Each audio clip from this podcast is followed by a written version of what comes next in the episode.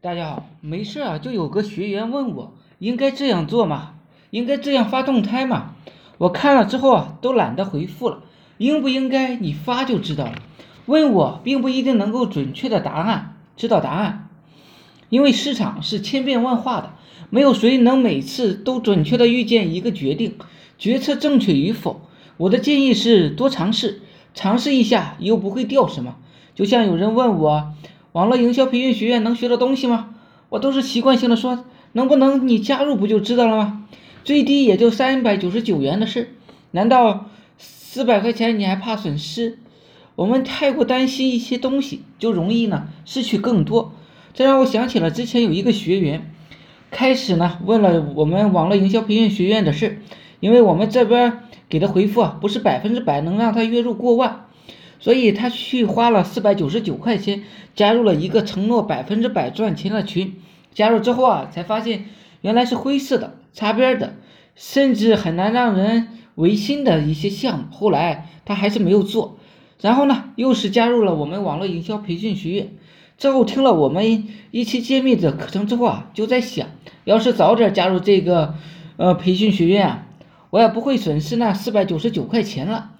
我认为什么东西啊，都应该是早点尝试就好，因为早点尝试啊，就能够让我们早点成熟。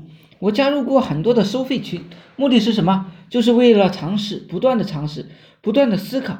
虽然当时很多东西啊没有被我吸收，但是后来慢慢的很多东西啊被我想通了。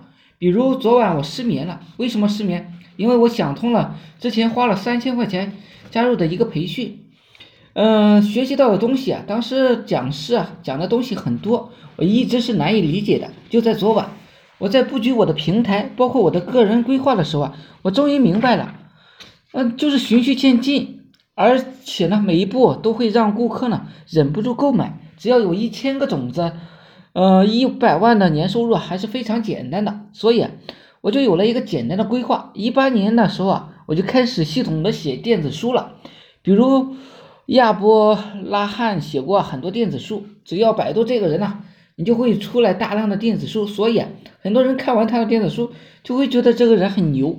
虽然他的电子书对于现在来说啊，已经没有多大意义了，因为很多电子书啊都是零五年之前写的，里面很多规则早已经不能使用了。但是对他个人的效应来说啊，还是不断增长的。比如一年之后，我可以回头看，哇！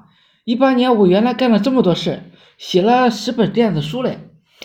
除了写书之外，还有就是进行自己的一些系统性的培训升级。以前爷爷带的人啊，都是喜欢指着房子说，对着孙子说，知道吗？这就是你爷爷一辈子留下的东西，一栋房子。